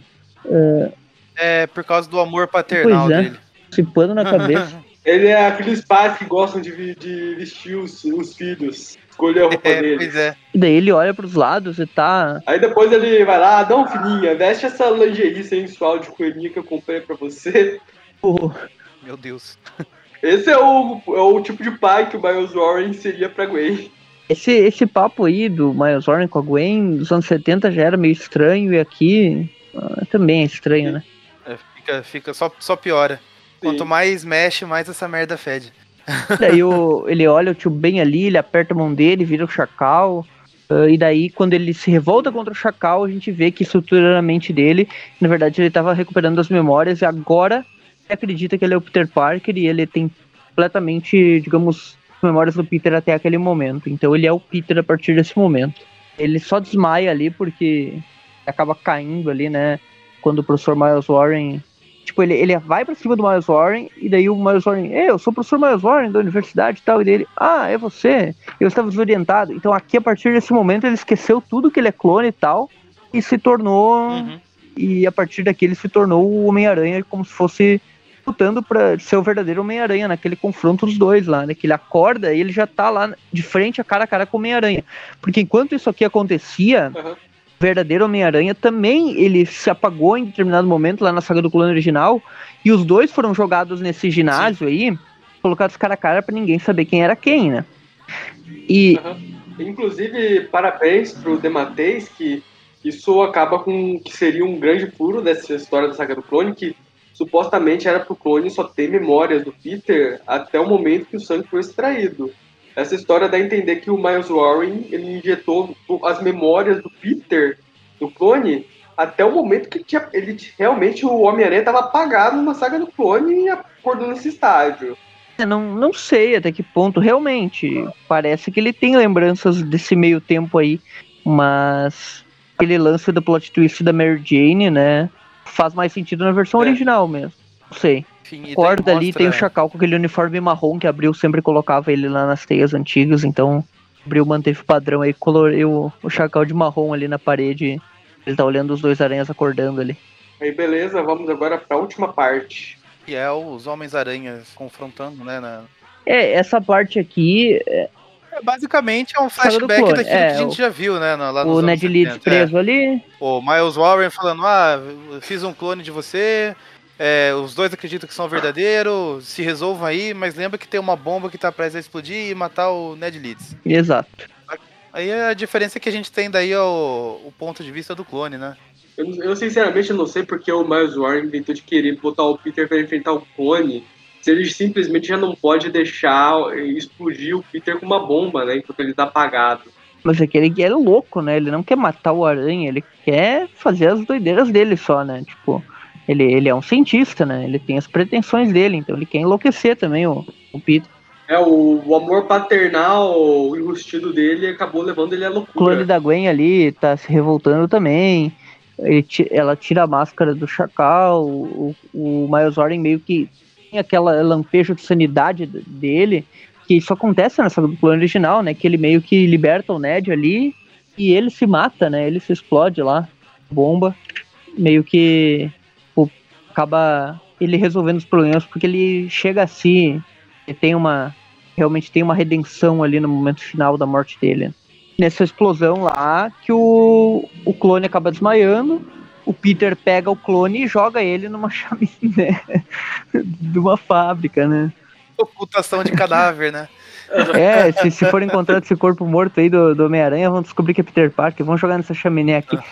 Só que ele não aguentava que ele ia acordar lá na chaminé, né? O clone acorda, sai lá do chaminé, não sabe o que tá acontecendo, né? Naquele incinerador lá, ele não sabe quanto tempo ficou inconsciente, nem como foi parar lá. E ele tá andando por lá, ele tá pensando que é o Peter, né? Ele pensa em ir pra casa da tia May, né? Só que daí ele, ele descobriria depois que o Warren tinha morrido, que ele lembra que a clone tinha um, que a, a clone da Gwen também tava lá, do Ned Leeds e tal, e ele chega ali no apartamento dele, né? Ele chega no apartamento, como se nada tivesse acontecido, ah, vamos voltar pra minha vida aqui e tal. Ele olha a janela e a gente vê aquele momento do final da saga do clone. E vê uma cena que ele não gostaria de É, ver, ele né? mesmo. Que é o, o Peter e a MJ deitando e É, é aquela porta fechando. É, né? não é uma cena que ele não gostaria de ver porque ele queria estar participando, né? Essa cena dá a entender que é aquela do final da saga do clone, que, ela fecha, que ele fecha o apartamento lá, a porta, Sim, né? E sim. Mary Jane tá lá com ele e tal. Aham. Daí eu, ele olha pela janela assim, vê aquilo, e daí ele começa a pensar ali, né? Então dá a entender que ele ficou pelo menos, pelo menos um dia ali dentro da chaminé, né? Porque isso acontece, acho que no dia seguinte, que o Peter tá lá meio noiado, tudo. Acho que ele vai, ele pede até a ajuda lá do, do Connors, né? Pra, pra descobrir, fazer o Isso. teste lá se ele é o, o verdadeiro. Quando ele apaga, né? Na, na história lá, daí ele começa a ter umas alucinações com outros vilões, tudo. Que é quando ele Cara- descobre que daí ele quer viver pra reencontrar a Mary Jane. E daí Aí- vem, aí- vem o estalo na cabeça dele. Nah, então, se eu fosse o clone, eu teria minhas memórias de quando foi extraído lá o, o meu DNA, quando eu namorava a Gwen ainda. Se eu gosto da Mary Jane, eu sou o Peter com as memórias atuais, então eu sou o verdadeiro. Então, acho Eu que sou- pelo menos um dia ele ficou lá dentro do, do incinerador e saiu vivo de alguma Cara, forma. o, o, a gente fala do azar dos Parker, mas o Ben Haley ele deu muita sorte. O Peter ele é péssimo em ocultação de cadáveres, né? Porque ele jogou o ca- dentro de uma chaminé que estava apagada. Imagina se tivesse E acesa. tem outra coisa. ah, ele foi pro apartamento dele, então ele realmente, ele. Peter não sabia, mas ele tinha as memórias mais recentes, né? Mesmo, porque ele foi pro apartamento dele, Sim. que é o apartamento aquele do Bedford Towers, né? Do Chelsea, aquele. Porque. Porque antes disso, quando O apartamento anterior foi explodido pelo Harry, Harry é, ele morava com o Harry, depois ele foi morar com o Flash, daí depois ele foi pra esse apartamento aí, dessa saga do clone, que é o apartamento que ele ficou ali todos os anos 80 e tal. Então ele realmente, ele tinha memórias mais recentes. Então daí ele finalmente ele descobre que ele é o clone, ele sai de lá, né, e não sabe pra onde é que vai, onde é que ele tá, fica ali se lamentando, eh, sabendo que ele não era real, que era tudo mentira, que ele ia ter que deixar todo mundo pra trás, que Peter tava vivo, mas ele tava morto e que ele não sabia o que fazer e pra onde ir e tal. Ele fica, fica no chão ali se lamentando e tal. E daí agora a gente viu o retorno do clone, mas durante todo esse tempo a gente só vai ver depois o que, que aconteceu com ele. A gente ainda vai ter que esperar um pouquinho pra chegar na minissérie que vai explicar o que, que o Ben Haley andou apontando nesses anos é. todos. Sim. E acabamos então as histórias, né? Pois bem, ah, eu já vou dando as minhas notas. Assim, eu vou tentar dar as notas pensando como um, um leitor novo que estava acompanhando a saga do Clone na época e não fã recente que sabe de todas as decepções que vão vir daqui pra frente ainda. Porque senão essa nota ia cair muito. Assim, é uma história de ação legal. O único ponto fraco que eu acho que realmente faltou o editor dar uma boa editada, né? Porque faltou uma comunicação entre os pessoal que trabalhava em uma edição e outra. Por exemplo, uma edição o Ben Haley tá botando a máscara e a, as luvas e não, vou ajudar o Peter na seguinte, não, não, agora eu vou visitar a Tia May, vou esperar lá. E teve essa questão também da máscara rasgada numa edição e depois ela está inteira na outra, né? Que a, a Bill teve que corrigir essa cagada. Mas de resto, é uma história interessante. Ela apresenta os novos ela apresenta bem os novos vilões da saga do clone, os mistérios por trás deles. Eu vou fingir que eu não sei que tudo isso vai ser muito mal explicado mais pra frente, mas apresenta bem, né? Cria esse personagem do Judas Traveler que a gente realmente a gente não sabe o que é, o que, é que ele faz, tudo. Cria uma certa curiosidade sobre quem ele é, o Scryer, tudo. Realmente, o único ponto fraco dessas edições, também o roteiro é bom, a, a arte é boa, essa falta de comunicação dos leitores, do, entre as equipes criativas que estão fazendo. Eu realmente acho que essa decisão que a tomaram na saga do clone dos quatro roteiristas escreverem juntos cada parte de um arco, em vez do que a gente tinha antes no título, que era cada, cada título lá, o, cada roteirista faz o seu arco em paralelo com a história principal. Acho que não foi uma boa jogada da Marvel na época. Precisaria de muita organização, que infelizmente estava. Obviamente a Marvel não tinha na época. Então eu vou dar uma nota 5. Notas. Depois a origem do clone. Ah, é verdade. Vai dar nota pra origem do Ben Haley? É assim, Temos. separada. Ah, Vamos fazer. beleza, eu vou dar um 7,5 pra ela. É Uma história mediana, mas é uma medianazinha que diverte, é interessante. Ver o Beleza. ponto de vista do clone, da criação do clone. Também temos um gancho aí da criação do, do Kane. E hoje em dia todo mundo sabe que ele é o clone bonzinho do Peter, enquanto o Ben Haley é o clone malvado. É uma, é uma história legal, bem desenhada, bem escrita. Um 7,5, com orgulho. Então, eu acho que o arco primeiro aí da saga do clone, acho que eles foram muito pesados de início, assim, eles colocaram Judas Traveler, Scryer, eh, Kafka, um monte de coisa no meio, tudo isso juntando com o negócio do clone, fez uma confusão ali muito grande de início, sendo que o foco deveria ser só o clone, a volta dele e, tal. Eles transformaram o foco no Traveler e tipo o clone ficou tipo só sendo uma um meio. Tudo bem, claro, todo esse papo do clone vai ser bem explorado e tal. Mas foi estranho eles introduzirem o clone numa edição e eles já passarem pro lance do Traveler querer estudar os vilões e não sei o que. E o clone se torna só mais uma coisa ali no meio. Então é meio estranho. A partir daqui as coisas vão ficar mais interessantes. Porque dois títulos, se eu não me engano, vão ser focados só no Peter e dois títulos vão ser focados só no Ben Haley. Então o Tom Lyle, se eu não me engano, e o Steven Butler ficam desenhando o Ben Haley lá, né? Enquanto o Bagley o, e o Sal Buscema ficam desenhando o Peter, né? Então eu lembro que, que tem essa divisão aí. ah, daqui pra frente, que no Brasil ficou Homem-Aranha, o título pro Homem-Aranha, e a Teia no Brasil ficou o título pro Aranha Escarlate, né? Então agora as coisas vão ficar separadas. Mas esse primeiro arco, ele realmente ele é mais confuso, assim, porque os dois são interligados. Então eu vou dar uma nota. Ah, não é ruim, mas é confusa mesmo. Vou dar uma nota 6 pra ela, um pouquinho acima da média, porque hum, os desenhos são muito bons. E é legal, assim, não, não. É uma loucura, um monte de vilão ao mesmo tempo. Não é de todo ruim, sabe? Eu tô. Eu até acho que poderia ser pior. E tem a Mary Jane vomitando, que é uma, um- uma dica aí de, da, da, dela tá grávida em breve e tal. Então, nota 6 aí, porque tem esses detalhes aí da cronologia, Tia May quase morrendo e tal.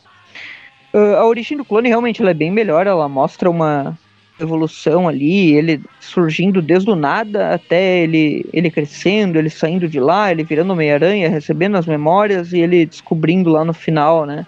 Ele é o clone e tal, então é, é mais emocionante, é mais bem contada. É tudo só de um roteirista, né? Que é o Dematis, então fica bem, bem mais coesa a história, vou dar um 7,5 também pra ela. Pra ela. É, um detalhe aí, Everton, é, ah, o enjoo da Mary Jane já dando indícios que ela tá grávida, né? então significa que a melhor heroína da Marvel já está entre nós, né? Então já aumenta. Já, já está no. Já foi Ganha, concebida. ganha nota 6, hein? O papai agulha encontrou. Quer, quer aumentar a mamãe nota pra célula 10? tronco. Só, só por esse detalhe? De- Deixa pra quando ela revelar.